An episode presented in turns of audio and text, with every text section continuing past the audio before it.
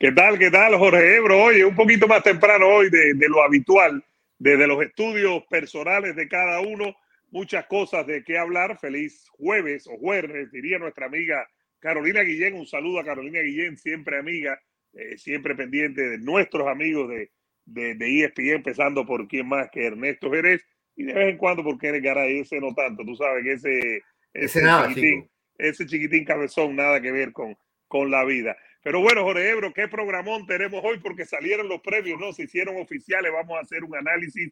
Eh, estamos un poquito más temprano de lo habitual para la gente que nos está viendo en vivo, así que se pueden sumar ya, pueden darle like tempranito al video, pueden eh, dejarnos su comentario que vamos a armar aquí un gran programa como de costumbre. Mira, ya está Fred Zombie desde Panamá, Jorge Ebro, desde Panamá. Encanto, nunca he estado en Panamá, me gustaría estar en Panamá y compartir con nuestra gente. Tengo, tengo familia que ha pasado por allá y todo. Me encantaría estar por Dicen Panamá. Que Ciudad Panamá ha crecido a un nivel espectacular. Mucho billete, mucho, billete, ¿no? Mucho billete, mucha gente trabajando, muchos inmigrantes. Cuando hay inmigrantes y fuerza de trabajo, hay crecimiento. Eso no falla. Mira, en Valencia, eh, Oscar eh, me recomendó Jorgito, el, el, chef de nuestro chef del Real Café. Eh, Jorge Carlos me dijo: Tienes que ir a Valencia a comer y sentarte en un lugar. Me dio el restaurante y todo ahora que estuvo en Madrid. Eh, imagínate, también está en Chile José Álvarez. Oye, estamos encendidos internacional, gente, internacionalmente, Jorge Ebro. No te puedes quejar, Jorge Ebro. No te puedes quejar de toda la gente. Y gracias, a, oye, saludo al papá de José Álvarez que nos diga cómo se llama para saludarlo, Jorge Ebro. Pero qué noticia, ¿no? Canelo Barre en los premios del 2021 de la Asociación de Escritores de Boxeo de Estados Unidos barre con peleador del año, entrenador del año, Eddie Reynoso, y manejador del año, Eddie Reynoso. Lo vamos a analizar aquí, Jorgito Ebro. Sí, yo creo que eh, son tres categorías que están muy interrelacionadas, fíjate, y vamos a ir por parte, pero sin duda. Con Canelo. Es como una cascada de Canelo a Reynoso, a Reynoso Canelo, y ya después vamos a explicar por qué.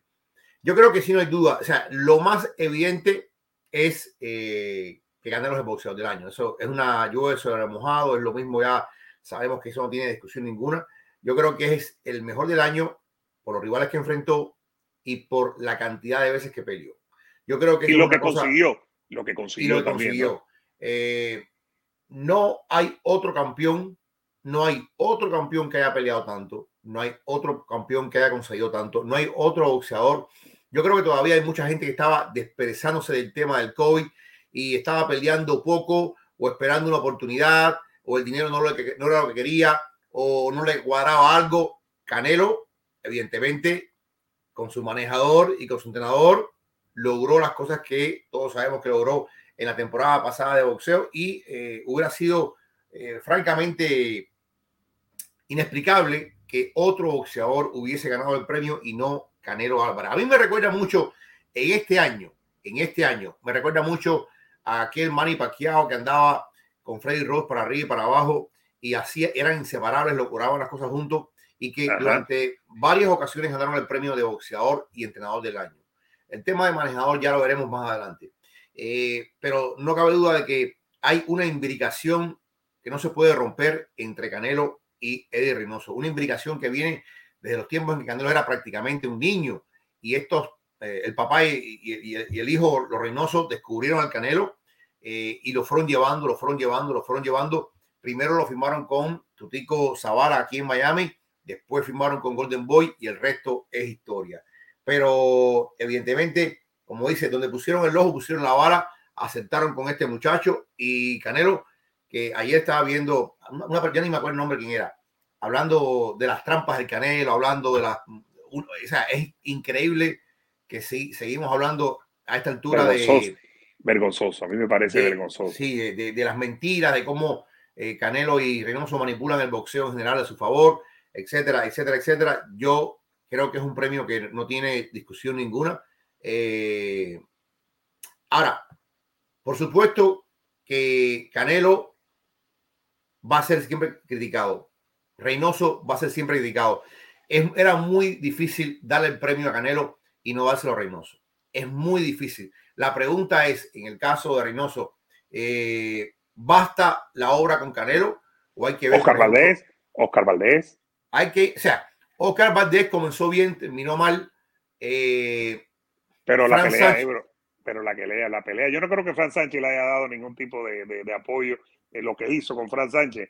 Eh, y si quiere nos metemos en un ratito después en lo de Reynoso, porque yo quería, Ebro, mencionarte algunos de los ganadores. Esto es una asociación, porque la gente ya, tú sabes que no va a aparecer en tardar quien diga que esto está comprado. Eso está comprado, bla, bla, bla. Y quien lo repita como tonto por ahí, pero bueno, que quiera ser tonto, que quiera ser tonto. Yo no puedo hacer nada con, los, con las tonterías.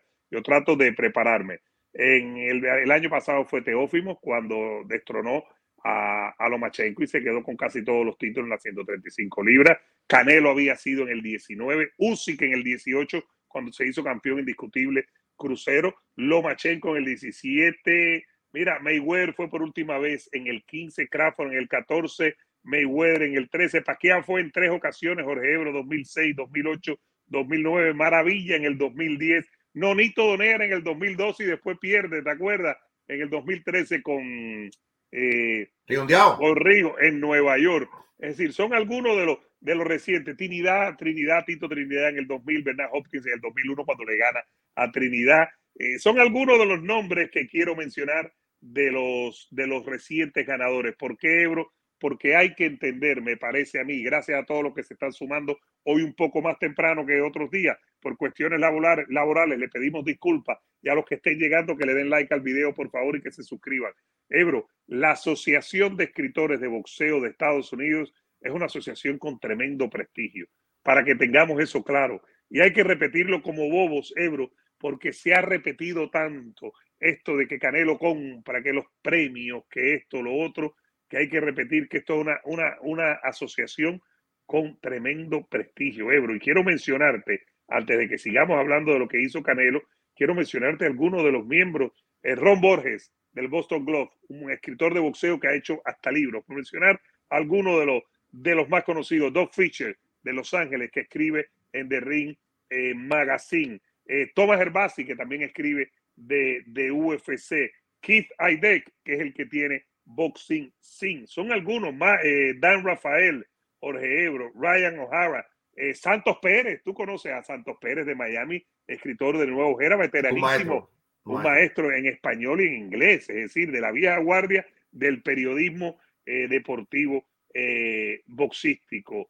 Eh, hay algunos por ahí que, que, ya te he mencionado que los conocemos muchísimo. Decir, Jorge Ebro, decir que, que esto es regalado, me parece que es simplemente falta, faltarle respeto a los que dan este premio, los que votan y los que participan. Mira, eh, no, no, yo creo que eso está fuera, fuera de duda. Es, esto es como el béisbol de, de béisbol. Esa gente no son influenciados por nada yo creo que cada periodista es muy, es muy independiente y es muy libre de, de, votar como le plazca. Es que yo creo que la evidencia está a la vista. O sea, no, nadie peleó. Tú puedes decir, por ejemplo, que la pelea de Usyk contra Joshua, la pelea per se es más importante que cualquier pelea de Canelo. No sé. Tú puedes decir que tal vez la pelea de Estrada contra Chocolate per se fue mejor pelea que cualquier pelea de Canelo hay casos aislados de peleas. O fue más importante, ¿no? O fue más importante. Eh, pero estamos hablando de un año, estamos hablando del cuerpo de una obra en 12 meses. Yo creo que en 12 meses nadie logró lo de Canelo. Ha habido quien tuvo actuaciones espectaculares aquí o allá, pero desde el punto de vista de todo lo alcanzado, yo creo que esto es algo que eh, no cabe duda. Y esto, esto debe ser un ejemplo para todos los demás boxeadores. Muchos boxeadores se contentan con una o dos peleas al año y eso no es el caso. Los boxeadores, si quieren tener notoriedad, tienen que pelear bastante, tienen que darse a, ver. Y hay mucha gente que, la gente ni conoce que, está peleando. Eh, conocemos, por ejemplo, de Ryan García por, desgraciadamente, cosas que están pasando fuera del ring. Conocemos de eh, Golokin por lo que hizo en el pasado, pero Golokin está que no pelea. Gracias a Dios, espero que no pase nada y la próxima semana podamos estar comentando de lo que viene de, eh, de Golovkin, que por cierto vimos que ya está la foto que había llegado a Japón ya. Eh, nadie, nadie, yo creo que en ese sentido, olvídate de las cláusulas, olvídate de las hidrataciones, olvídate de que si lograron el ring a, esta medida, que si esto, que si aquello, hay que pelear y hay que pelear bastante Y creo que en eso, y nos podrán decir lo que, que queramos, que si somos Canelo Lover, lo que sea, y hemos criticado a Canelo en 20.000 oportunidades, pero en esto de estar visible, de darle al deporte, ¿eh? de darle al deporte lo que el deporte te ha dado. Yo creo que sí, Canelo se ha hecho recontramillonario, Canelo se ha hecho una figura de primer nivel gracias al boxeo, pero básicamente se trata que Canelo también está alimentando al deporte, alimentando al boxeo de su presencia, de su talento, de sus peleas con los campeones de, de, otro, de otro calibre que hay alrededor de él. yo creo que es una doble avenida de un lado para otro. Y sí, el boxeo lo ha dado a Canelo, pero Canelo también le ha dado al boxeo y le está dando bastante al boxeo. Hay personas que eh, sencillamente, o no, después de Canelo no han peleado o se han retirado. Y Canelo sigue en la brecha, sigue en la brecha. Uno puede decir, bueno, ya, ya, se, se, estima que Canelo tiene una, una, una fortuna de cientos de millones. Cientos, no, no dos millones. Canelo pudiera decir, no peleo más y no peleo más. Y sigue. Y sigue. Mm. Entonces yo creo que desde ese punto de vista hay que aplaudir lo que está haciendo Canelo Álvarez. Y sí creo que no hay discusión alguna. No hay discusión alguna eh, de lo que logró Canelo Álvarez. Nadie se, se hace. Mira que boxeador es bueno. Mira que hay boxeadores buenos, pero nadie se acerca en términos de laboriosidad, vamos a decirlo así, en términos de, de, de, de ética de trabajo, nadie se acerca a lo que hizo Canelo en la temporada pasada. Así que yo creo que el que diga que se lo regalaron, que se lo dieron, que compraron a los periodistas, no sabe lo que está diciendo. Ahora, fíjate, eh, hay imbecilidades que se dicen, Ebro, y tengo que decirlo así, como la que está diciendo Eduardo Dufo, que dice que esta organización es racista, que es como que Hitler le diera un premio a Owens. Y hay que ser imbécil. No se puede decir tantas imbecilidades, porque además premiaron a Canelo, antes de eso premiaron a Teófimo López, que es latino, a Canelo Álvarez, Usyk y Lomachenko, que son ucranianos, Mayweather, que es de la raza negra, eh, Mayweather, Crawford, Mayweather, Nonito Doner, que es eh, eh, filipino. Andre Ward, Andre Ward afroamericano. Déjame decirte una cosa. el periodista Martínez el periodista que sea racista está, está en el lugar equivocado. El periodista que sea racista y tenga que escribir constantemente, constantemente de los afroamericanos y de los latinos, que son los principales protagonistas, ahora están viniendo muchos rusos, eh, muchos europeos, ¿verdad? Pero desde que el boxeo es boxeo, primero fueron los judíos, hay que recordar muchos boxeadores judíos en los años 30 y 40, los italianos que llegaron en los 50, eh, y, todos los afroamericanos que fueron llegando, llegando, llegando y llegando. O sea, si tú eres racista, tú estás, tú estás, tú estás, trabajando recomiéndote el hígado. Claro. La O sea, vete a trabajar en una granja en Arkansas, vete a trabajar eh, en Montana, en un rancho. Pero si tú eres un periodista racista y estás escribiendo de afroamericanos constantemente, de latinos constantemente, estás en el lugar equivocado. Yo te puedo avisar que sea racista en la NBA. Yo te puedo analizar. Tú has mencionado varios nombres, a todos los conozco, más o menos a todos los he visto en, he interactuado. Ahí no hay nadie, nadie con una otra de racismo. Así te lo puedo analizar.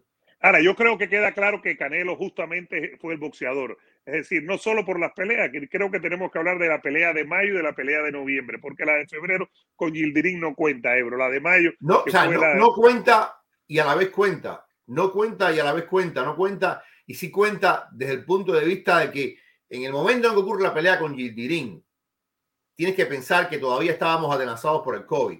Tienes que pensar que ellos dieron una capacidad de 15 mil personas en un estadio que caben 70 mil personas y que se quedaron, que lo vi yo, eso no me lo contó nadie, miles de personas se quedaron fuera del estadio que no sabían esto de la capacidad y no pudieron eh, entrar al estadio para ver a Canelo Álvarez peleando contra Gildirín desde ese punto de vista, desde el punto de vista de, la calidad, desde el punto de vista de lo que aporta a la hoja de servicios, no es mucho.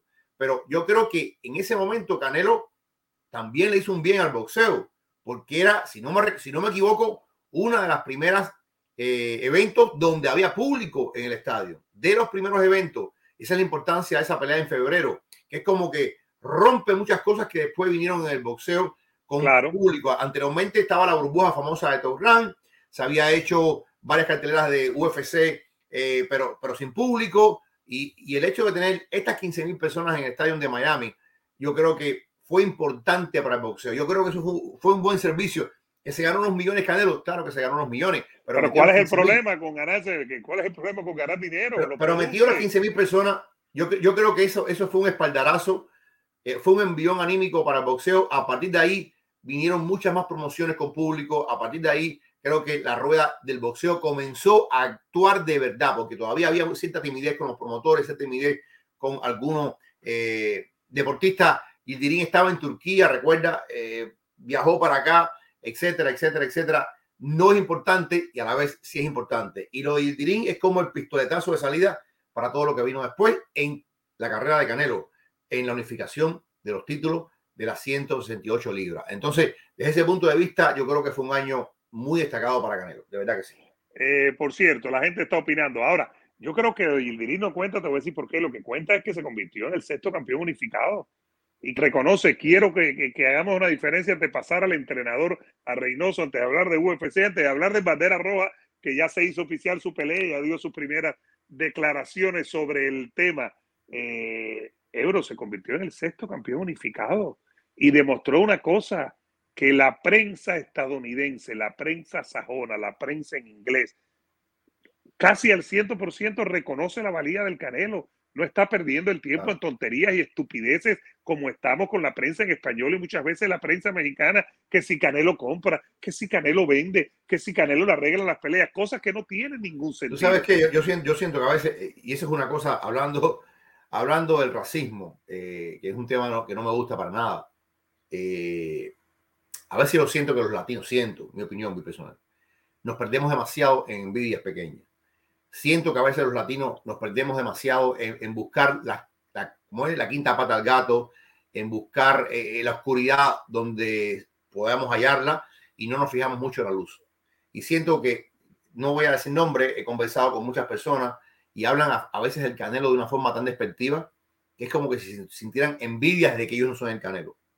De verdad que yo, yo, yo te digo, yo no noto eso tanto en la prensa americana. La prensa americana es, muy fría. La prensa americana es muy fría. Eh, o sea, la forma, el, periodismo americano es un periodismo muy objetivo, desde el punto de vista de que te dan los datos así, sin, sin, sin emociones.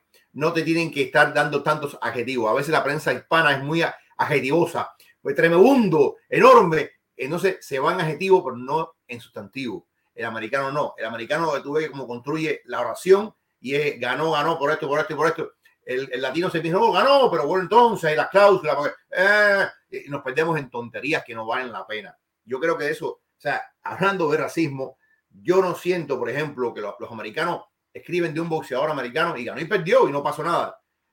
Un boxeador latino y estamos buscando y buscando y buscando y buscando vueltas y, y, y, hay periodistas que dicen, el tipo ganó bien, dice, pero no me gusta, no me gusta por esto y por esto. Y yo no, no, ni, ni que automático porque Canelo decida ir contra eh, Bivol y Triple G que digan, no, no, está evitando a Charlo.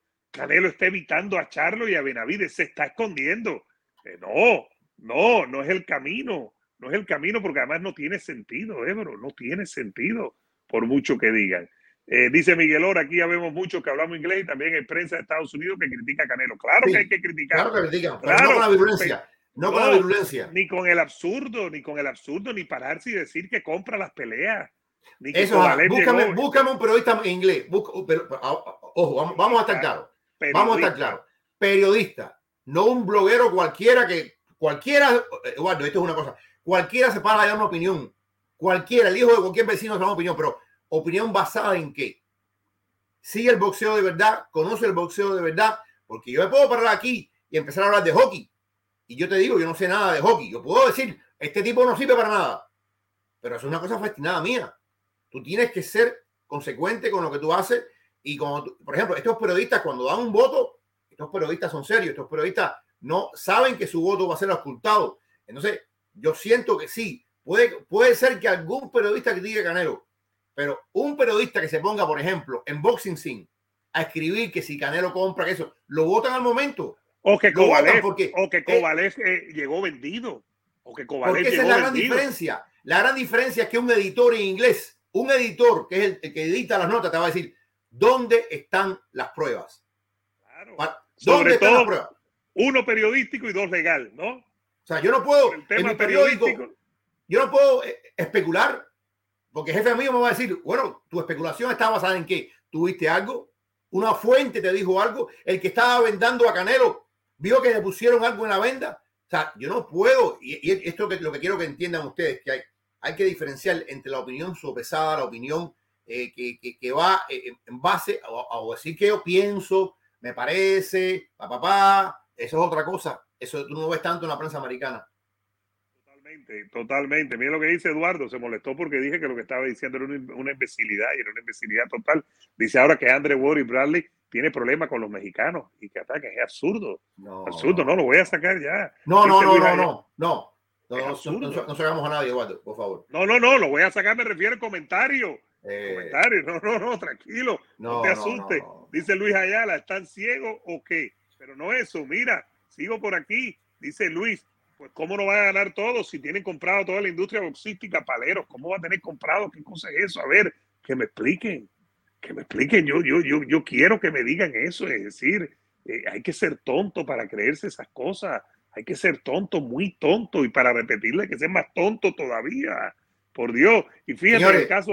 Señores, cuando usted, alguien les dé una opinión, pregúntenle, ¿esa opinión está fundada en qué?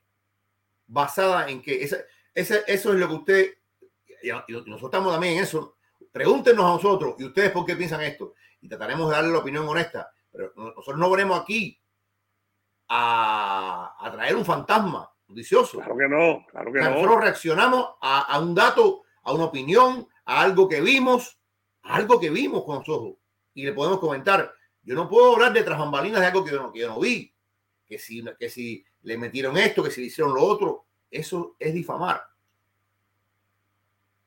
A ver, dice Miguel Ebro, ¿qué periodista profesional latino habla despectivamente de Canelo? Yo no voy a hablar de, yo no voy a hablar de nombre. No, no, voy a hablar de nombre. Faitelson, Faitelson se la pasa dándole palo a Canelo automático. Pilati lo ha hecho aquí, automático también. Faitelson, a ver, ya que pusiste el nombre. Faitelson le ha dado palos a Canelo. Canelo ha ganado, ha, ha ganado por nocaut Ah, no me convenció, no me gustó eso. E, exacto, exacto, es, automático. Pero bueno, es su opinión. Oh, vamos a estar aquí. es su opinión. Claro, claro. Y, y sí es periodista. Pilati también. Estamos hablando de gente profesional, que uno puede estar de acuerdo, no es lo de menos, es lo de menos. Eh, dice Felipe Chavarría, yo vi ganar a Maidana en la primera versus Floyd y también a Triple G a Canelo, los jueces, otro ganador, otro ganador.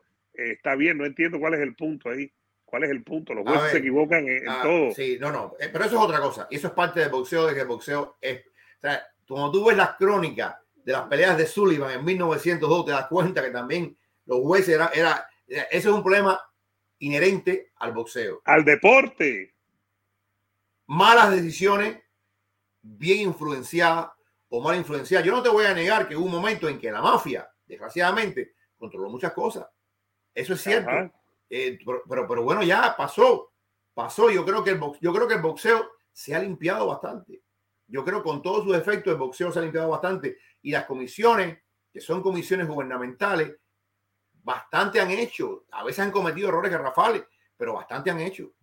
Lo hemos visto incluso en deportes olímpicos. No te voy a hablar de los escándalos como el boxeo que ha habido, en ni dopaje ni mucho menos, pero deportes olímpicos, decisiones que son de apreciación en gimnástica, por ejemplo, que se han equivocado y ha ganado alguien que no se piensa que debió ganar. Eso ha pasado muchísimo. mira, el boxeo, por ejemplo, el boxeo, eh, la, la IVA, la famosa IVA, la, rompieron en pedazos. Ahora está la IVA. Ahora crearon una cosa nueva para ver si limpian el, el, boxeo amateur. El boxeo amateur, el boxeo amateur estaba lleno de ladrones, lleno de ladrones que, entraron a saco y robaron todas las la finanzas. Entonces, pero bueno, esa es la vida. No, no es perfecto nada en la vida, ¿no? Totalmente. Bueno, eh, vamos a leer unos mensajitos, Ebro, antes de pasar al tema de Evil Reynoso. Eh, dice por aquí Jair Nava, Jair Nava, Fighterson es un personaje. Miguel Ortiz dice, Fighterson critica de su opinión, dice que habla mal de Canelo solo porque no le aplaude. No, yo digo que le da palos al Canelo. hablar, yo no, yo no digo hablar mal o bien, eso no, criticar, que critica a Canelo, muchas veces sin razón. No tiene sentido pero, lo que pero, pero, fíjate, eso a nosotros no nos va a interesarnos, Eduardo, ese es su problema. Claro, claro, no, no, no. Y, y, gracias a Dios que tiene la oportunidad de hacerlo. Dice Don Algón, la polémica vende, nos guste o no. Eh, a ver, Luis Ayala dice, ¿está limpio el boxeo, Ebro? ¿Y cómo dejaron pasarle el dopaje a Valdés? Pero estamos diciendo que no. Estamos diciendo que, que, históricamente el boxeo está lleno de, de, de, de sombras, sin duda alguna. Probablemente el boxeo ha sido el deporte con más sombra desde que comenzó a ser ya una cosa oficial, porque los hombres tienen un papel desgraciadamente muy fuerte más que en otros deportes. Totalmente, y, y, se le criticó duro. Lo hablamos aquí muchísimo, Ebro, ¿no? Se criticó muchísimo, eh, lo hablamos aquí incluso y lo hablamos en vivo después con, con el presidente del Consejo Mundial de Boxeo, con el amigo Mauricio Suleimán, que es amigo de la casa. Podemos estar de acuerdo o no, pero le dijimos en aquel momento, nos dio sus explicaciones. Nosotros discrepamos cada uno con su opinión y punto. Eso es todo. Ahora, yo lo que no he eh, visto, mira, este comentario está bueno. Yo, yo lo que no he visto nunca, yo que llevo ya eh, por lo menos bien dos décadas de boxeo profesional, yo no he visto nunca una decisión donde digan vamos a beneficiar al blanco en contra del negro. No lo he visto. Claro que no, claro que no. No lo he visto. Vamos a, vamos a beneficiar al blanco en contra del latino. Señores, saquen, hagan este ejercicio saquen al público mexicano que está hoy, mexicano y mexicoamericano, que ve el boxeo, y saquen a los boxeadores mexicanos del boxeo. Se cae el boxeo, se cae el boxeo. O sea, hoy la presencia latina en el boxeo americano es tan fuerte que yo, o sea, no puede, o sea, no, es que no existe eso, no existe. En, como público. La cantidad de jueces latinos, la cantidad de jueces latinos, la cantidad de árbitros latinos, boxeadores eh, latinos, mexicoamericanos, mayormente. Sí, pero fíjate los boxeadores, Eduardo, los tipos que están dentro de las comisiones. La industria, la industria del boxeo. Está llena de mexicoamericanos. Incluso puertorriqueños hay muchos jueces y, claro. y, árbitros que van mucho a Texas, por ejemplo, que lo vemos más en Texas, porque Texas solo permite jueces y, y árbitros eh, registrados en Estados Unidos, por ejemplo. Yo te doy un eh, ejemplo más chiquito, mira, y esto es un tema tan interesante. Yo, que también he tenido la, la, la, suerte de estar en miles de juegos de ligas menores, que sé yo, yo a veces he escuchado peloteros latinos diciendo, no, pues aquí racismo. Yo digo, dame tus números. Subieron al americano este, ¿no? Bueno, pero este americano batea cinco puntos más que tú.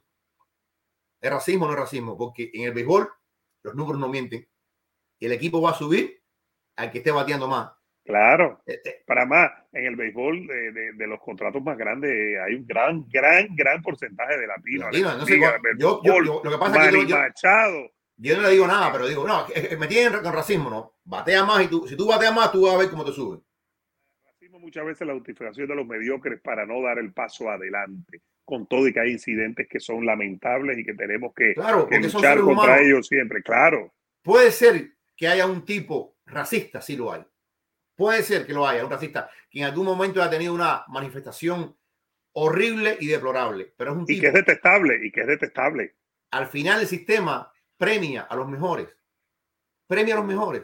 Sin Porque, duda. Y, el que es bueno va a subir, el que es bueno va en cualquier deporte. Si eres bueno de verdad, vas a subir en contra de ese hijo de racista que puede en algún momento haberte hecho daño.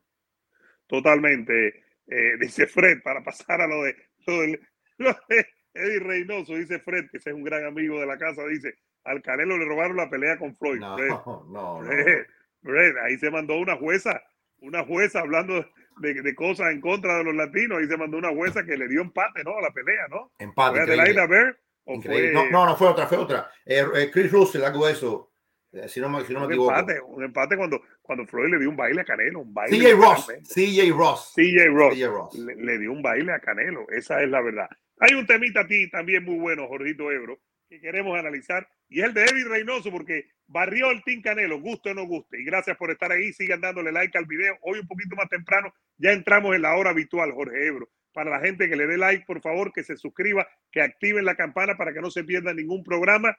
Eh, tenemos back to back UFC la semana que viene, pero cubriendo la pelea de Ryan García y la de Golovkin en Japón, por supuesto, y después eh, el Pitbull, amigo mío, amigo de la casa, en la coestelar con el amigo de Ebro, Yuriorki Gamboa, allá en, en, Texas, en una pelea, eh, en una cartelera también que está muy buena, porque en peso welter tenemos eh, la pelea de Ugas en contra nada más y nada menos que de Errol Spence Jr. Bueno, hay otro que ganó Jorge Ebro, el premio de entrenador y después le sumamos lo de manejador del año, que fue Eddie Reynoso, nada más y nada menos que Eddie Reynoso. Fíjate qué cosa, eh, Reynoso se gana ese premio y, y, empiezan a decir que si está comprado, etcétera. Y yo quiero mencionarte algunos de los ganadores anteriores para que veamos, señoras y señores, para que veamos a los, a ver, a los, a los nombres. Teófimo López Senior del año pasado, el anterior por lo que había hecho su hijo, Eddie Reynoso en el 19, Lomachenko dos veces, Anatoly, que era entrenador de Lomachenko y de Uzi. De Uzi.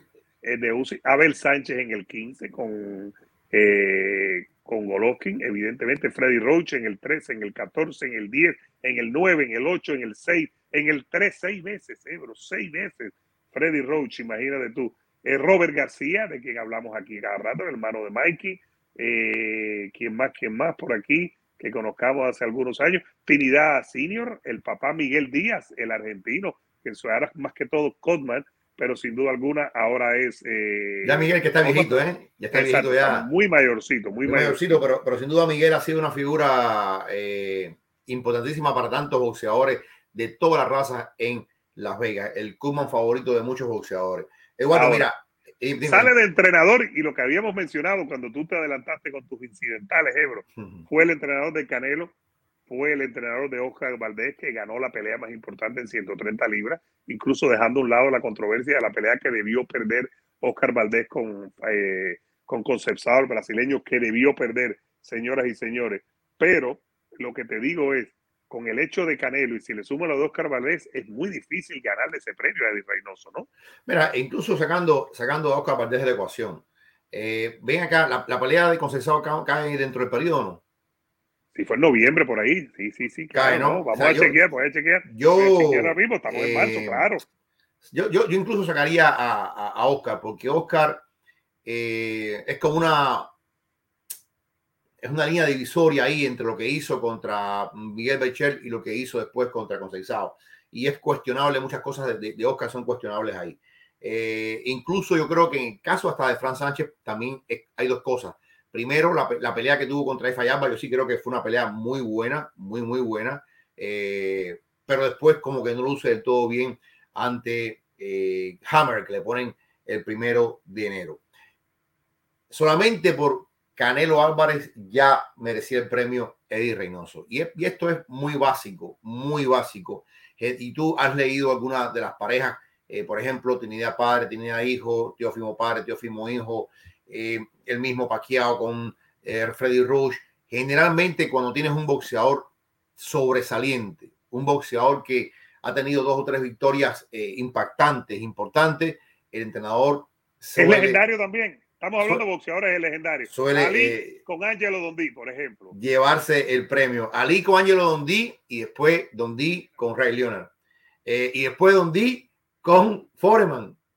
a ver, yo creo que tú has, dado un nombre que es como el padre de todo el mundo. Eh, Angelo Dondi, que tiene más de 50 campeones mundiales, desde Carmen Basilio a, la fecha. Eh, la pregunta, y esta es una pregunta muy interesante, ¿va a tener el mismo éxito después de Canelo? Porque la historia también ha demostrado, Eduardo, que este tipo de entrenador que llega a la fama o llega a la buena gloria merecida con este boxeador sobresaliente, es muy complicado después duplicar este éxito con otro boxeador. El mismo, por ejemplo, Teófimo Padre no tiene más nadie que Teófimo. Hoy eh, sabemos que eso se va a quedar ahí. Ah, Freddy Roach o va a cambiar, o va a cambiar, porque yo no sé qué van a hacer en la esquina de, Teófimo para el futuro. Eh, Freddy Roach, después de Manny, no ha sido el mismo. Eh, Mikey García, eh, Robert García, va y viene, va y viene, pero no ha sido el mismo. Eh, Abel Sánchez, Abel Sánchez, que, tuvo tanta notoriedad cuando Gennady Golovkin, no, y, hemos visto después a Sánchez con otros boxeadores, pero no han podido replicar o, duplicar o imitar este éxito que tuvieron con este boxeador en específico. Ahora, Reynoso está viviendo un periodo dorado con Canelo Álvarez. Es muy difícil que él vuelva a imitar o tener algo parecido. Pero no es que sea mal entrenador por no tener a alguien como Canelo, es que sencillamente la ola, la cresta de la ola que le está rodando con Canelo es tan grande Y es, una ola larga, es una ola larga también. Es, una ola larga. Es como, Ali, que toma toda la década de los 70, incluyéndole el espacio que lo, que lo suspendieron desgraciadamente, y gran parte de los, de los 70 y un poco de principio de los 80. ¿Me entiendes? Es decir, en el caso de Canelo Ebro estamos hablando de campeón y de figura por muchos años también, ¿no? Eso hace que no tenga otras figuras eh, eh, después de Canelo o antes de Canelo, porque Canelo le puede tomar gran tiempo de su carrera, ¿no?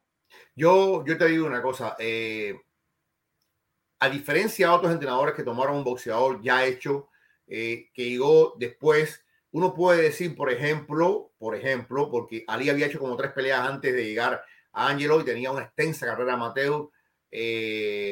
No es el caso de Tito. Tito estuvo con su padre desde el principio.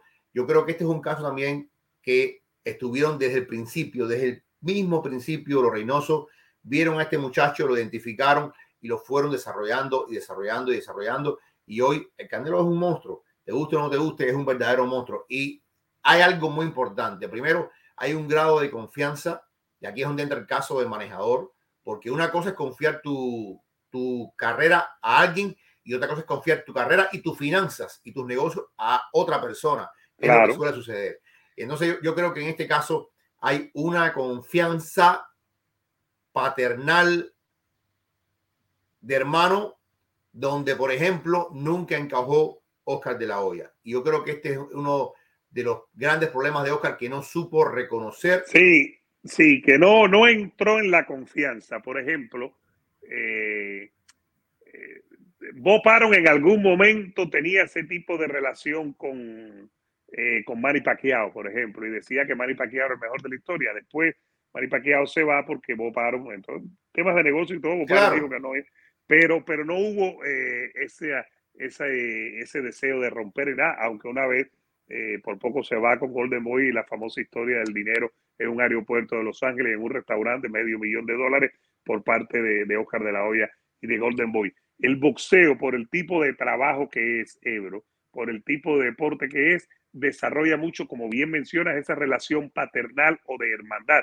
Esa es una verdad y pasa mucho el boxeador, el entrenador, el boxeador y el manejador, el boxeador y, el promotor, porque manejador es una cosa y promotor es otra. Eh, hay quien es manejador y promotor, pero son tres figuras que puede tener un boxeador fácilmente, la figura del entrenador, la figura del manejador y la figura del promotor. Y muchas veces se desarrolla una relación paternal, una relación de confianza, una relación de hermandad, una relación donde se dicen muchas cosas y se hacen cosas hay dos tipos, hay dos tipos de relaciones, yo lo he visto. Hay boxeadores que son eh, saltimbanqui, como digo yo, van de pelea en pelea, van con equipos diferentes, entrenadores diferentes, eh, y van tomando un poco de esto, un poco aquel, pero hay otros como Canelo, que han, no han conocido otra cosa en la vida que no sea los Reynoso. Sí. Entonces, hay boxeadores que desde el principio siguen y siguen y siguen. Por ejemplo, eh, ahora vemos que Joshua siempre tuvo un entrenador y ahora va a cambiar de entrenador.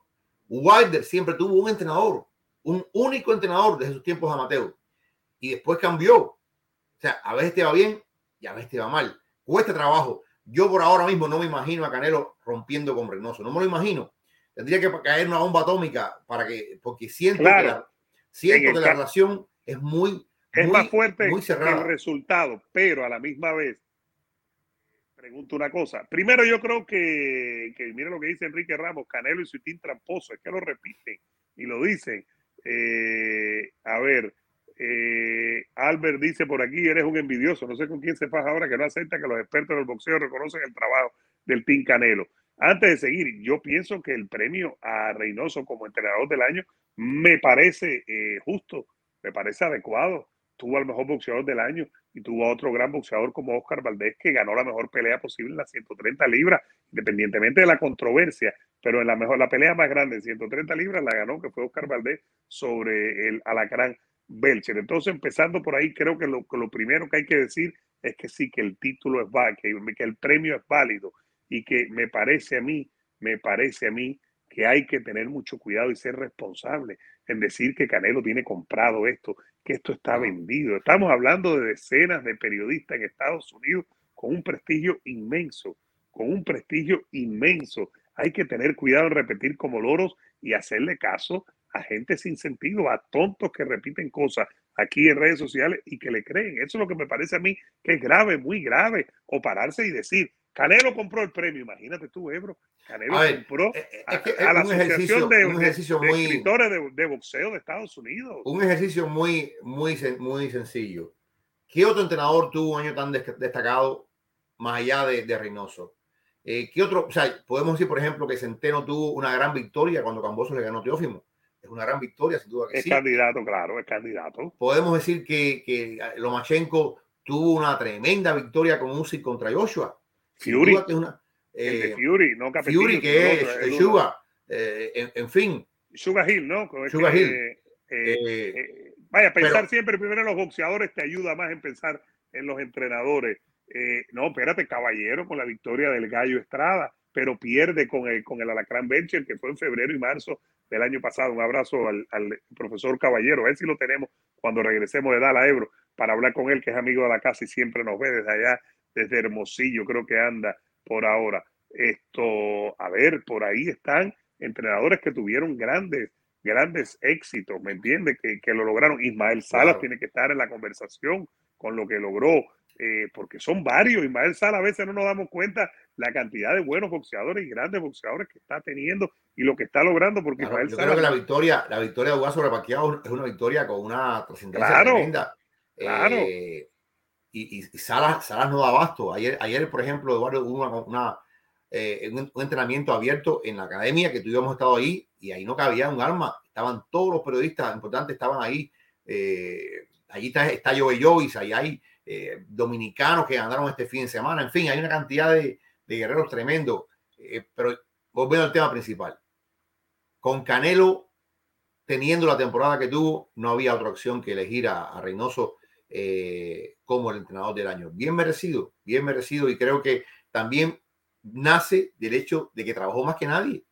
Trabajó mucho, trabajó en... y, tuvo, más éxito, tuvo más éxito que nadie. Y no, es que trabajó más que nadie, no es que trabajó más que nadie, es que lo hizo en, en, eventos de primer nivel. Porque una cosa es andar en una cartelera local, que sé yo, que sé cuándo, o una cartelera mmm, de televisión, pero sin mucha trascendencia, y otra cosa es trabajar en pay-per-view que hay que dar números y que hay que, hacer ciertas cosas. Eh, yo creo que bien, bien merecido. Ahora, fíjate, eh, y este es un tema, nada más que para acotar, eh, el, tema, y esto lo he visto tantas veces, tantas veces en tantos gimnasios, se va Ryan García porque dice que Reynoso no lo atiende. Se va Béjero Ortiz porque Béjero Ortiz estuvo tres semanas ahí y dice que nunca vio a Reynoso. Y no, no. Este es el precio a pagar. Este es el precio a pagar. Yo recuerdo una vez Rigondeado me dijo a mí, y yo, te lo he comentado mil veces, lo, pusieron a entrenar con Freddy Roche, y me dijo, oye, Freddy Roche es paqueado, paqueado, paqueado, paqueado. Y a mí Freddy Roche, me dijo personalmente que, que Rigondado, esto es muy en serio, era el mayor talento que había tenido en su vida. Talento puro, Ebro, talento puro. Es una lástima. Talento puro. Es una lástima que aquello no haya funcionado porque básicamente yo, no sé, esto no es una crítica a Reynoso y esto no es una crítica a, a Roche, es que la vida es así tú tienes que darle más tiempo a tu principal estrella, que es el que te, que te mantiene en el gimnasio.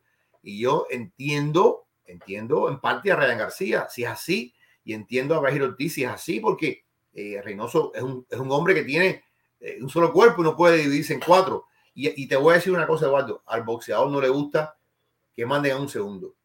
Al boxeador no le gusta. No, no, eso cambia todo, eso cambia todo por la relación que hemos hablado y por lo que se ha hablado de estrategia. Hace poco un boxeador vino a, vino a, pelear acá con un, y el maestro demandó a un segundo. Y yo sé que la gente, los manejadores de ese boxeador se molestaron mucho porque no vino el maestro. Eh, ¿Te das cuenta? Y a los boxeadores no les, no les gusta eso. Les gusta que el principal entrenador los atienda, pero el principal entrenador atiende al principal boxeador. Y esto es lo que. Y, hay, y, hay prioridades. Es la verdad, hay prioridades. Muchas gracias a la gente. Ya vamos a meternos en Benavides y en UFC. Jorgito Ebro, algunos, eh, algunos mensajitos que la gente está opinando aquí, dice Eduardo Dufo. Normalmente coincido más con Vikingo que contigo, Ebro. Ahora te agradezco, Ebro, tu mejor apertura ante polarización e insultos del Vikingo. A ver, seguimos por aquí. Eh, Mira lo que dice el jeque, el jeque Mohamed bin Mohamed. Este es otro ahora, Ebro. Oye, como están los jeques con nosotros, dice, saludos desde Burj Khalifa, Vikingo y Jorge, almorzando croquetas de oro, disfrutando su live. Bueno, pero ¿cuándo van a hacer un patrocinio? Exactamente, que manden el oro para acá, que sigan con nosotros. A ver, eh, dice Albert, los expertos de boxeo saben quién es el mejor deporte y Canelo Team lo es. Yo creo que eso está claro, Ebro, antes de pasar al otro tema. El Canelo Team es un Canelo, es un team líder en el boxeo, el número uno ahora mismo del boxeo mundial, Ebro. Me parece a mí que eso hay que tenerlo así, no, no lo veo de otra manera. Eh, sin duda alguna, sin duda alguna, Eduardo. Nada es perfecto, nada es perfecto. Y yo creo que también han vivido, han vivido su, dentro de toda la grandeza, han vivido sus momentos complicados. Porque el momento de Oscar Valdés es un momento complicado. Cuando, cuando Valdés lo sorprenden en falta, al final eso es un reflejo del equipo también. Eh, porque una falla, la que hay ahí, ya, ya ni vale la pena hablar qué pasó, si, si fue a propósito, si fue... Eh, ya, no, ya, ya eso no tiene sentido, pero al final sí es un reflejo en, el equipo. Eh, como también el hecho de que el, problema de García y Reynoso y Canelo se ha hecho público, de la forma que se hace pública, es otro momento duro para, para, el equipo. Porque si, si, la vida fuera color de rosas, qué maravilla. Pero, pero yo creo que todas estas, cosas son las cosas humanas que también te fortalecen si las sabes utilizar a tu favor. Oye, mira lo que dice Ethereal Wave. Vikingo, que estuviste en las Españas, sé sincero. ¿Qué te gustó más, el chuletón de Ávila o los asados argentinos uruguayos? Hermano, me pones en una, en una disyuntiva difícil, difícil, difícil. Eh, el chuletón estaba sabroso, pero un vacío también. Eh, depende de la situación y el lugar. El chuletón de Ávila, en Ávila, eh, no tiene precio. Es como que me digas, yo el chuletón de Ávila, Ebro, y tú estuviste en la Argentina, tendría que compararlo con un asado en Buenos Aires, ¿no? Oye, me, debo decir, esos asados que son las, vacas así. Exacto, eso tendría que compararlo yo con eso, no con los asados de, Estados Unidos. ¿Me entiendes? Porque allá es un chuletón. Aquí, aquí tú pica y pica y pica y pica y dale. Me dice por aquí Eddie Asís que tenga cuidado contigo. Eh, dice Joaquín Saavedra que Robert García está con Mikey García, perdió. Orlando Martínez dice, sí tiene más opciones que Canelo, ahí están Sánchez, Ruiz, Valdés, todo con no, Ruiz ya no está. Ruiz ya no está ahí. Andy Ruiz no está, no, y Valdés no tuvo discretas actuaciones. Pudo haber perdido la pelea con Concesada, pero Valdés tuvo probablemente uno de los, no probablemente no, uno de los cinco más grandes triunfos del año pasado. Está ese, está el del Gallo Estrada, está el de Uzi, está el de Canelo, evidentemente. Eh, por ahí está la cosa, ¿eh, bro? El de Nonito cuando le gana al, eh, al francés argelino, ¿me entiendes? Ah, Ubali, y eso. Por ahí me parece. Dice Reynoso, eh, dice Albert, Reynoso por encima de Salas, como siempre. Yo no creo que haya controversia ni hay competencia. Además, se respetan muchísimo para que entendamos eso. No hay que echar a competir a los entrenadores. Los boxeadores sí, porque pelean entre ellos. Pero ante todo, respeto. Bueno, Ebro, ya parece que ya parece, no, ya es oficial en el calendario de Showtime, señoras y señores, la pelea Jorgito Ebro de Benavides, el bandera roja, con, eh, con David Lemieux en Phoenix, Arizona, en su, casa, bueno, donde se crió, de donde es, porque él vive ahora en, Washington, en el estado, y entrena en San Diego, y ha dicho que va por el knockout. ¿Cuán grande puede ser esta pelea para, para Benavides? Una buena demostración. Lo coloca ahí en la, en la pintura, en la 168, donde puede estar Charlo, donde está Caleb Plank, donde está Canelo, donde está Morel. Eh, un knockout aquí lo, lo, aleja y lo pone en muy buena posición a Benavides, ¿no? Mira, eh, a mí esta pelea no me desagrada. Pero no me desagrada, como no me desagradaba, por ejemplo, la pelea de Munguía contra Guy Rosado. No me desagrada si esta pelea desemboca en algo más importante. No me desagrada si esta pelea es la puerta a una pelea, como tú dices, contra eh, Charlo, contra Plan. O sea, yo creo que mi opinión, la gente me habla de Lemieux, Lemieux, yo, ya, yo creo que Lemieux es una sombra de lo que era. Yo creo que Lemieux ya no, o sea, después de la pelea contra Golovkin, gana o pierda, no ha sido el mismo. Y, creo que es carne de cañón, lo digo de una forma positiva, es carne de cañón que están poniendo delante de Benavides para que Benavides pase por encima de él con todas las de la ley. Esta es una pelea hecha la medida para que Benavides brille y brille a un alto nivel. Y no que, no que, de un nocao sabroso, así espectacular. De, ¿Por qué? highlight. ¿Por qué? Porque Lemieux todavía tiene un nombre. Lemieux todavía es conocido, sobre todo de tiempos pasados, eh, donde tenía pegada. Lo, que le queda a Lemieux es la pegada. Ya, ya Lemieux ha perdido ciertas habilidades, ya no tiene cierta explosividad como antes, eh, pero sí tiene pegada y es lo que tiene que cuidarse mucho eh, Benavides. Benavides no es conocido tanto por su defensa y esto tal vez hace la pelea un poquito más interesante. Benavides, la mejor defensa que tiene es el ataque. Benavides viene hacia adelante, generalmente es más alto que sus rivales, tiene más eh, alcance que sus rivales y él eh, suele demoler a los oponentes viniendo adelante. Él no sabe pelear hacia atrás, él no sabe pelear en riposta, es eh, una planadora. Ahora, Lemieux, por ese punto de vista, pudiera aprovechar alguna falla defensiva de Benavides y conectar algún que otro golpe importante. Pero más allá de eso, yo no siento que Lemieux está en condiciones realmente de provocar una derrota en Benavides. Le han puesto este nombre, eh, es un título interino para Benavides. Benavides se pone entonces a la puerta del gran campeón en la división, que, es, eh, que sigue siendo Canelo Álvarez.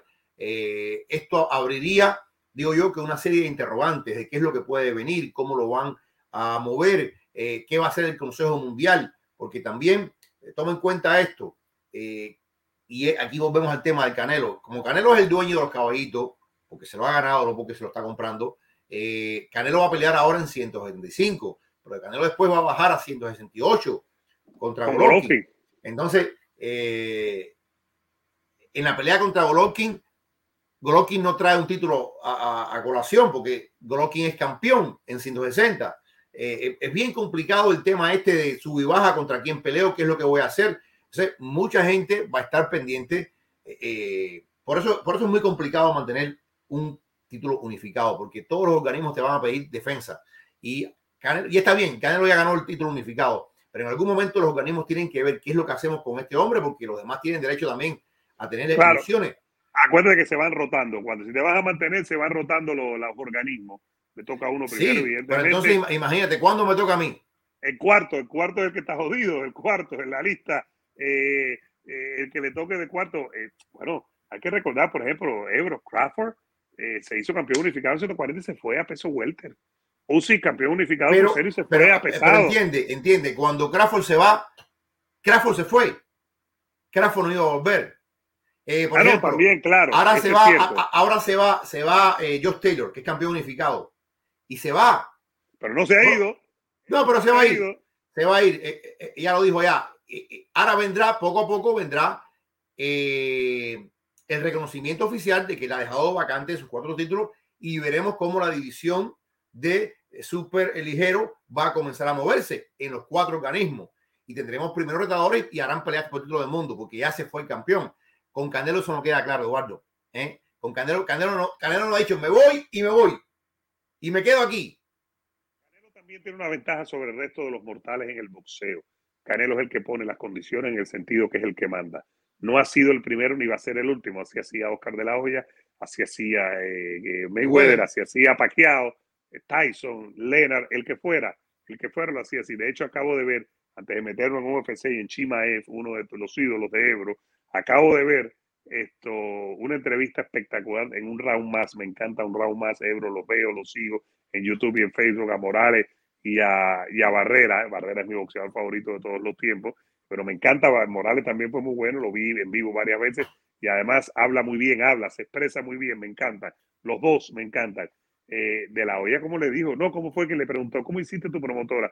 Muy sencillo, firmé algún que otro boxeador y le dije a HBO, ustedes me quieren a mí, ¿no? Bueno, pues me tienen que dar fechas y me tienen que poner a mis boxeadores. ¿Por qué podía hacer eso Oscar de la olla? Porque era el dueño de los caballitos del boxeo en ese momento. Si Canelo abre ahora una promotora Ebro, va a hacer eso también es parte del negocio del boxeo. Puedes después pensar que está bien o que está mal, ¿no? Pero ahí lo reconoció Oscar, porque de momento, si lo hace Canelo ahora, es muy probable que empiecen a decir que Canelo es la mafia del boxeo. Eh, y, eso es verdad. Lo que no sé si habrá dicho que el hombre que hizo realmente Golden Boy fue Richard Sheffer. Ese fue. Tumbó, que después le tumbó también el, negocio. Cuando se fue Richard Sheffer, pues las cosas no fueron igual. Pero yo entiendo, es la importancia del nombre y el nombre de Oscar de la Hoya en ese momento pesaba muchísimo. Eh, Félix, un abrazo, gracias, Ebro, a Félix, gracias, mi hermano. Gracias de todo corazón por la donación, Ebro. Esta semana la gente ha estado eh, mandada con las donaciones, gracias a todo corazón. Lo primero que le pedimos, primero es que estén aquí, que nos den like al video, que se suscriban en YouTube, pero que empiecen con un like, unos deditos para arriba. Y a los que donan y pueden hacerlo, gracias de todo corazón. Nos permite seguir, eso es una realidad. Pero gracias, gracias, Félix. Lo más importante es que estés aquí. No, y gracias a todos por los likes. Lo único que pedimos realmente es que nos den un like. y que si se dan un suscriban. like, si nos dan un like, YouTube va a decir, caramba, estos tipos ahí, estos juegos hablando ahí, que no saben lo que A hablan. la misma hora siempre, este tipo y el otro, ahí, esto, esto, esta gente de Miami. que- Es una mafia, es una mafia, tienen controlado Yu- YouTube. cuando lleguemos a Jacksonville, seremos la mafia de Jacksonville el miércoles que viene, Ebro. Oye, el miércoles que viene, que salimos temprano para Jacksonville, hay encuentro con la prensa y juega el Madrid. Estoy complicado contigo. Juega el Madrid a las 3 de la tarde, Champions. Vamos a ver cómo hacemos. Y Ah, después pues tú, tú lo ves en tu cajita, tú lo ves en tu cajita Sí. personal. La que tú me facilitaste, Ebro.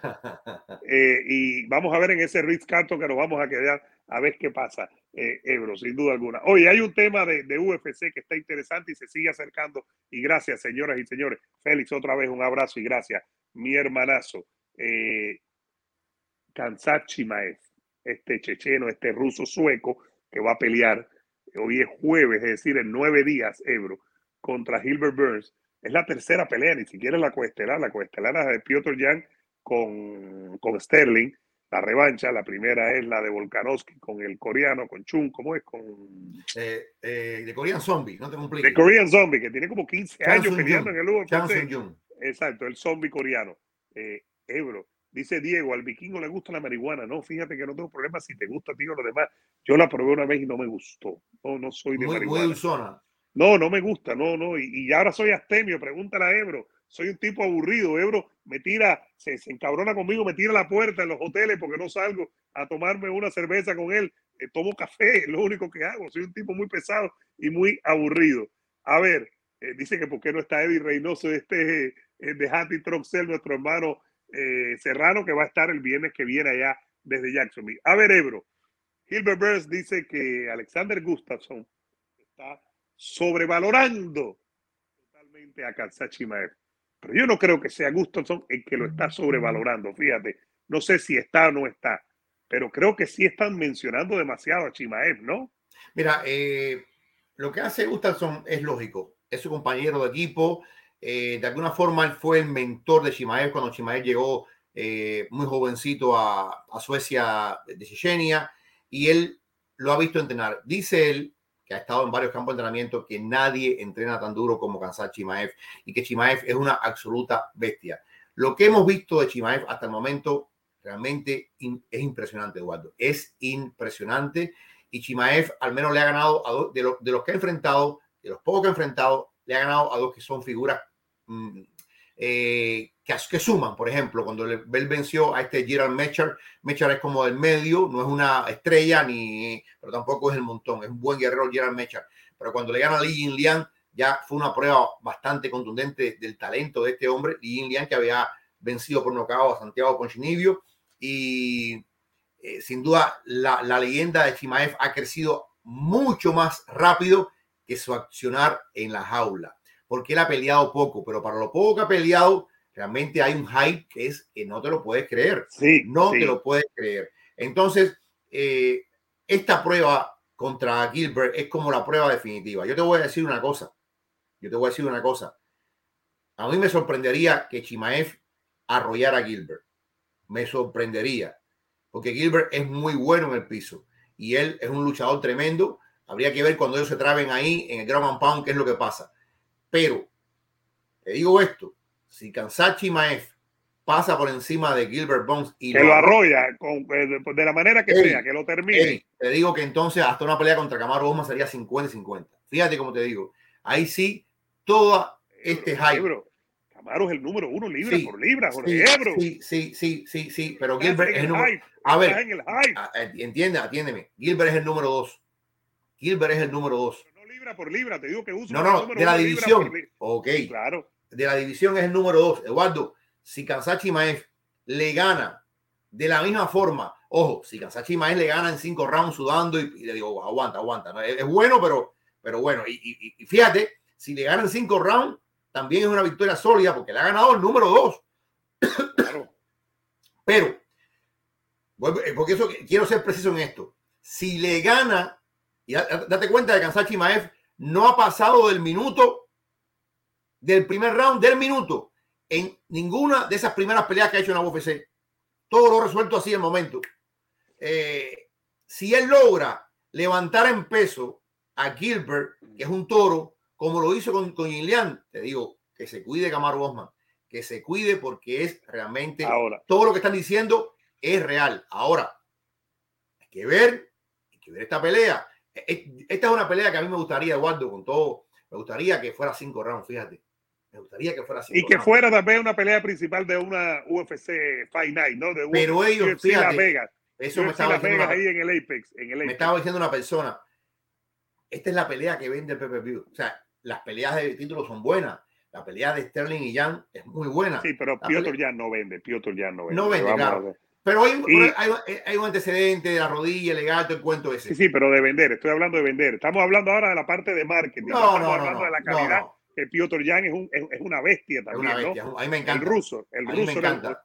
Oye, un abrazo, perdón, antes de seguir a mi hermano Yanoy, que siempre está ahí. Gracias, mi hermano, por la donación. Yanoy está gozando con la jabineta. Deja que la florentinesa lleve a, a Haaland y a Mbappé al Madrid, que Yanoy se va a ir con nosotros para Hati Troxero, para el café, a llorar conmigo, a llorar conmigo. Está mandado a correr Yanoy Pimienta. Fíjate lo que dice Ebro, Vizca Ruso, del ruso Miranda.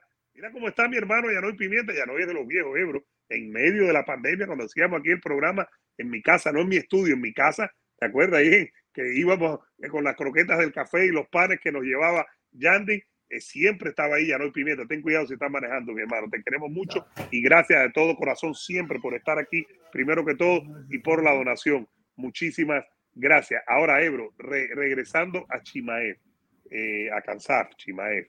Cuando un peleador le dicen su nombre, Kansaf, así, es porque es grande, ¿no? Por ejemplo, tú, uno vio hype. Tú sabes, tú sabes, bueno, eh, eh, realmente se produce Hanshat. El, lo que pasa es que yo digo Hanshat, y me, pero es Hanshat Himaev. Yo tengo que preguntarle a él, claro, debe ser una J rusa. Ah, voy a tratar de preguntarle allá en ruso, Ebro, para que nos diga. Sí, eh, porque él, se llama Hansat, no sé, Basilovich Shimaev. El nombre del padre. Hago eso. ¿Entiendes? Tú te llamarías Jorge Jorgievich eh, Ebro. Ebro. Tú también Yergovich, Ebro. Ahora, Ebro, eh, regresando a los hype grandes de la UFC que yo recuerdo, John Jones fue uno mucho deportivo. Eh, pero John Jones fue uno mucho deportivo. McGregor era, era deportivo, pero a la misma vez era la figura de McGregor. ¿Cómo se llama el del pelo colorado que vimos la última vez? Que es muy bueno también arriba. Eh, O'Malley. Eh, Sean O'Malley. Sean O'Malley. De, de, la figura. Pero Chimaev no dice nada. El, el, el hype de Chimaev, Ebro, es de la caja, de la bendita jaula donde se mete a pelear el hombre, sí o no, y se ha convertido en una secta, en una religión o no, que nos lo diga la gente ahí en los mensajes. Eh, es, eh, hay una, hay un deslumbramiento, es la palabra, hay un deslumbramiento con este muchacho. Eh, cuando tú ves las apuestas y tú la estabas viendo ahorita y te das cuenta la abrumadora diferencia. Menos 500 y pico, Ebro, menos 500 y pico Chimaev. Y yo no creo que a esta altura Gilbert. puede ser que, que, se reduzca un poco la diferencia. Puede ser, pero cuando tú ves hasta tan temprano, tan cercano a la pelea, esta, eh, eh, esta diferencia, te das cuenta cómo los que hacen las líneas de apuesta ven a esta, a esta pelea. Básicamente, Eduardo, todo el mundo, todo el mundo, o el 95% de la gente de vencedor a Chimaev. Yo ¿Y tú cómo lo ves, Ebro? ¿Cómo lo ves? Eh, no, no que des el pronóstico porque eso lo vamos a dar el viernes en vivo desde Jacksonville, desde la sede de la pelea. Muy parejo, yo lo veo 50-50, fíjate. Yo lo veo 50-50 y la gente va a decir, eres un cobarde. No, no, yo creo que es, es, muy, muy cerrado, muy cerrado, muy cerrado, muy cerrado. Eh, creo que parte del hype es cierto. Creo que parte, este, este es un tipo que hace eventos de grappling en 200 libras. Este es un tipo que va eh, eh, eh, va de, 200 a 170 con una facilidad tremenda. Y tú lo ves, por ejemplo, yo, yo que veo los eventos de lucha que él ha, participado y veo cómo mueve a, las personas con la facilidad con que él saca a la gente del, del, del, colchón y digo, pero ¿cómo, o sea, ¿cómo lo puede hacer? Entonces, no quiero quitarle méritos a Gilbert, que Gilbert es tremendo guerrero, pero puede ser, Eduardo, puede ser, Eduardo, puede ser que estemos presentes al nacimiento de una de las grandes estrellas de la UFC. Con John Jones, con John Jones sí se puede hablar más, que con McGregor. McGregor, que fue muy bueno, ya no lo es. Eh, yo creo que John Jones es mucho más, está compitiendo para ser el GOAT de, de MMA y de UFC. McGregor no. Hablando de hype, para comparar, eh, tú estás pensando que es que lo, creo que lo ratificamos, ¿no? El hype, y saludos a Gustavito, que mira lo que dice, que sus estadísticas, tu, amigo Gustavito con tu foto, dice que sus estadísticas no son normales, invicto todas sus peleas por finalización, sin mencionar que solo le han dado un golpe en el UFC, increíble. golpe. pero esa, esa estadística es buena y te pone a pensar, bueno, ¿qué va a pasar cuando él recibe un golpe? ¿Cómo está la barbilla esa? Porque como no lo han dado, no sabemos. ¿Qué va a pasar si pasa un round? Porque no ha pasado de un round. O sea, no estoy diciendo que esta sea Berlanga, eh, que cuando se, se, enfrentó con un boxeador medianamente boxeador. Dejó de noquear. Dejó de noquear. ¿Te cuenta? Eh, yo creo que no es Berlanga, pero yo quiero ver qué pasa. Gilbert pega duro. Gilbert pega duro. Gilbert tiró a, a Kamaru. Entonces yo quiero ver qué pasa cuando si Gilbert lo conecta. Esa es la otra. Si lo conecta, cómo va a reaccionar el cuerpo de ese hombre, la barbilla de ese hombre. Y lo otro, cómo va a reaccionar cuando pasa un round y vea que no es tan fácil tirar a Gilbert. Si no puede tirar a Gilbert, por ejemplo, o lo, o lo tira, pero Gilbert con el jiu-jitsu se escapa, ¿qué va a hacer entonces? ¿Va a boxear más? ¿Va a tirar más golpes? O Gilbert con el jiu-jitsu trabaja y gana round desde abajo. El jiu-jitsu es una disciplina, a diferencia de la lucha, ¿no? Y el judo, el jiu-jitsu te permite desde abajo dominar y ganar peleas y finalizarlas, ¿no? Eso hay que tener mucho cuidado también. Oye, Ebro, mira, por cierto, Andrés, eh, mira, mira, ahí está Andrés Lippel, que es especialista, siempre pone Tremendo muchacho.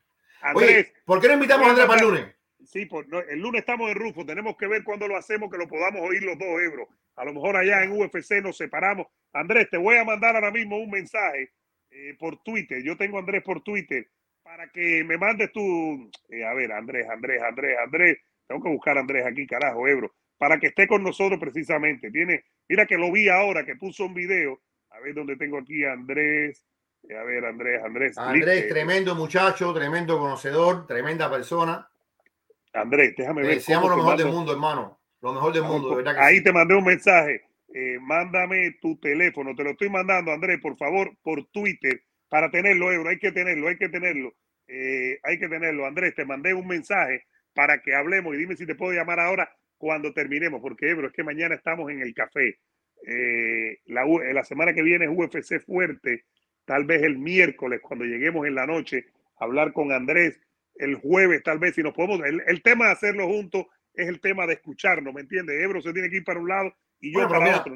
vamos a hacer mañana una cosa, vamos al café, tú me mandas el StreamYard. Yo sí, pero mañana todavía no tenemos tanto UFC. Yo pienso que tiene más sentido la semana que viene, que ya estamos camino a UFC, ¿me entiendes? Más pegadito, es lo único, claro. Mañana no hay problema. Ahí te mandé un mensaje, Andrés, por Twitter, respóndeme, por favor. Ahora, Ebro, para concluir y leer mensajes, claro que el hype, el hype de este muchacho, el hype. Mira, mire, creo que Andrés va a estar allá. Andrés, tú vas a estar allá en, Jacksonville. De todas maneras, mándame tu teléfono. Dice que nos juntamos en el UFC, así que oye. Ah, Dios mediante, qué bueno. y va a estar también eh, Dani Segura. Oye, Ebro, ve acá. Y el bueno de los Bermúdez va a estar. No quiero hablar de Tonga, pero. Va a estar, va a estar, va a estar, van a estar los dos, pero van a estar hasta, hasta el viernes. Tienen que regresar para van a transmitir desde aquí, de, pero van a estar y vamos a compartir con ellos en esa populosa urbe que es Jacksonville, esa vida nocturna alocada que, que, nos lleva por delante. El único restaurante italiano que te acuerdas como teníamos Ojalá que no han cerrado. Ojalá que no, hayan cerrado. A, comer comida rápida. Ebro, entonces ya para leer mensajitos, ahí, te, eh, ahí está. Gracias, mi hermano. Ahora te mando un mensaje, Andrés. Un abrazo, gracias. Cuando terminemos. Esto, Ebro, eh, el, el, el hype de de la caja se me recuerda mucho al hype de John Jones. Ni siquiera lo comparo con el de McGregor, porque McGregor era la figura, el hablador, el, controversial. Eh, pero este tipo lo que hace es liquidar a la gente. Y este es un hype que es un hype espectacular porque es el hype de la calidad, ¿no? Sí, y, hablar nada, por eso, por eso fíjate, nadie habla, nadie habla de Jan contra Sterling, nadie habla de Volkanovski contra Zombie, eh, todo el mundo habla de esto. Todo el mundo habla de esto. Esta es la pelea que vende el pay-per-view. Eh, y yo creo que va a haber como anticlimas, Eduardo. Cuando termine esta pelea, es como que la gente va a decir, ah, es como que no es que acabó, pero acabó. Para, la, para las dos de campeonato, fíjate, es complicado. Es complicado. Para, para de Piotr ya con Sterling y para la yo, de yo creo Yo creo que no la están poniendo cinco rounds por respeto a esas peleas, pero esta es una pelea que ella de por sí sola merece una, una cartelera para ella. Mira, unos mensajitos, Ebro, por favor. Dice, mira, y, si quieres vamos respondiendo rapidito, Ebro. Yo lo leo y tú comentas. Eh, dice Jorge, Chimaef es solo hype, no está aprobado. Es cierto, es cierto. Pero lo, que hemos visto ilusiona. Y el hype no es malo, ¿no? El no, puede ser muy bueno si eres figura. Dice Day by Día, Cansar le gana a Usman. Todavía. Eh, dice Andrés que nos juntamos en el UFC la semana que viene, señora. A ver si podemos hacer el show juntos en algún momento el jueves. Eh, dice Mourinho eh, que si hay boxeo este fin de semana. Sí, claro, claro. Es lo que, este ah, no, este fin, no, este fin de semana no. No, el 3, no hay nada. Este fin de semana no, pero el que viene va a estar cargado con Murata y Golovkin y Ryan García con Tago. Mira, Andrés no confirma, no lo voy a llamar para darle el número mío, que va a estar allá en el UFC. Tenemos que ver el jueves, el viernes o incluso el miércoles, si podemos hacer el show juntos para sentarnos en algún lugar, Ebro, a hacer el programa. Eh, dice Frank que por qué no hay cervecita y croquetas hoy, Ebro. Responde. Mañana, mañana, mañana.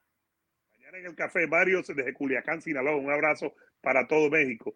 Dice Joel Godínez, si Canelo fuera cubano, la gente se quedaría callada. No, entiendo a qué se refiere, pero no entiendo. No entiendo. Ahí me mata. Cuando tiene la nacionalidad, a mí me mata. No, no, señores, no.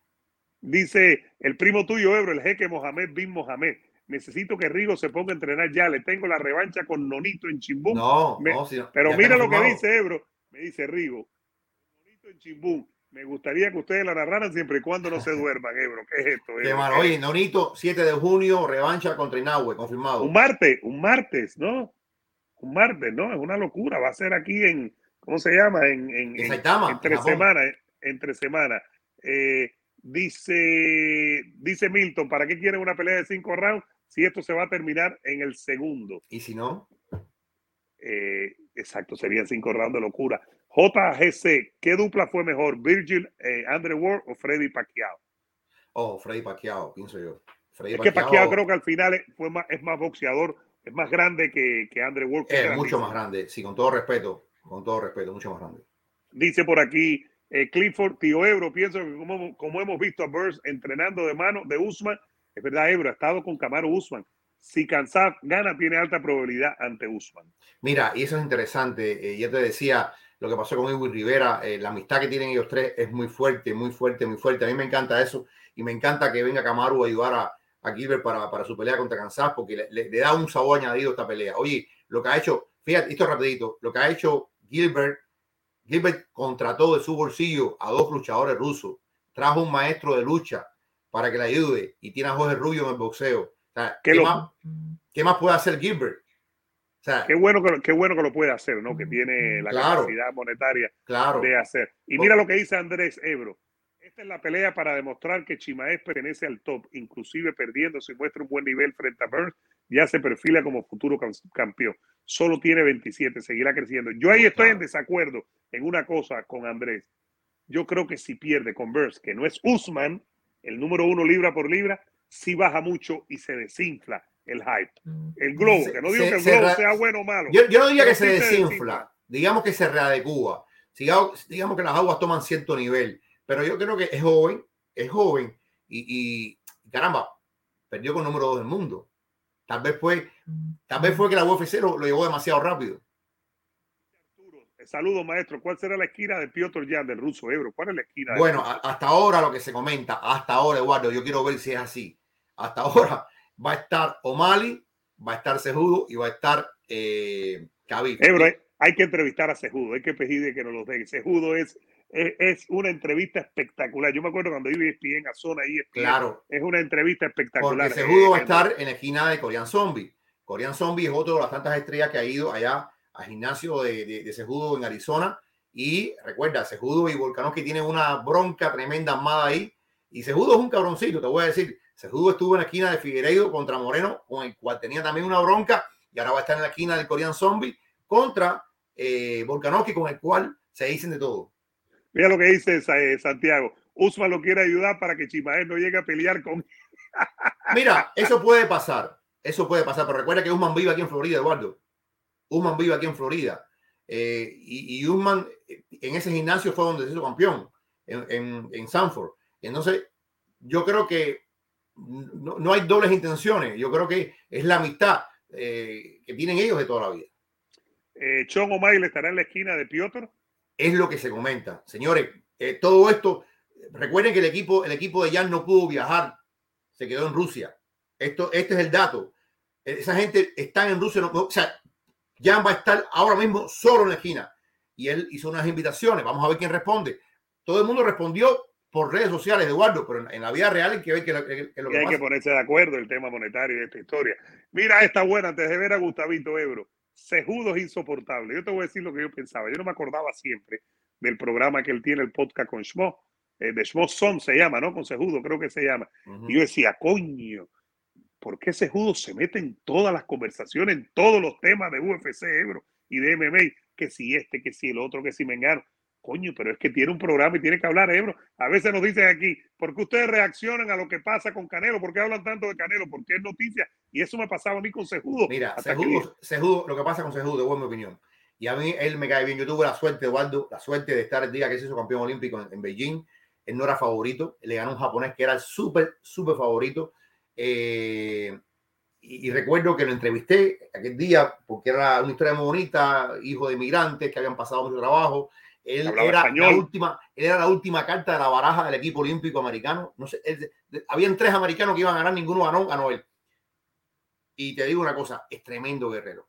Él, está entre los mejores de la historia, campeón en dos divisiones, eh, le ganó a Demetrius Johnson, que es una super leyenda. En fin, lo que pasa es que él se ha construido un personaje que no le queda bien.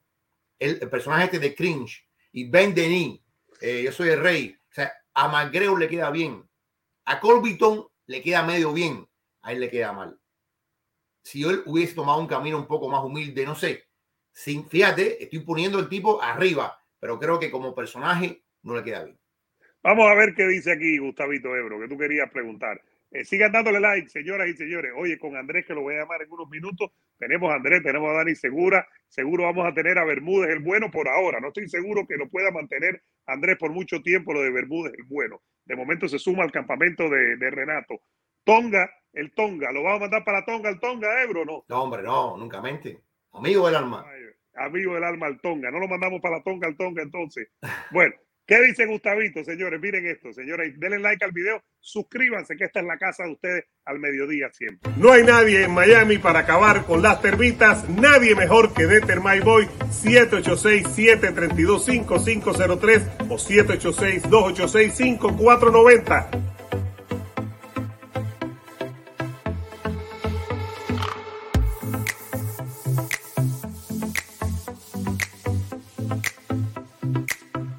Acaben con las termitas ya. No dejen que las termitas te tumben tu casa. Llamen ya a Deter My Boy. Rufus, donde los sueños de tu mascota se hacen realidad.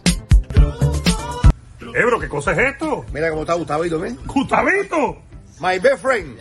Pero, y, ahora tengo Gustavito. No, no, no, Ebro, pero te vas con un reptilito de esto. Me comprende mejor. Sí. Comprende mis angustias. Y el tipo habla inglés o español. Es una maravilla, chico. Señoras y señores. Uy, aquí seguimos el Rufo. Vengan para acá, 4101 Park Avenue. Vengan para acá, mejor pet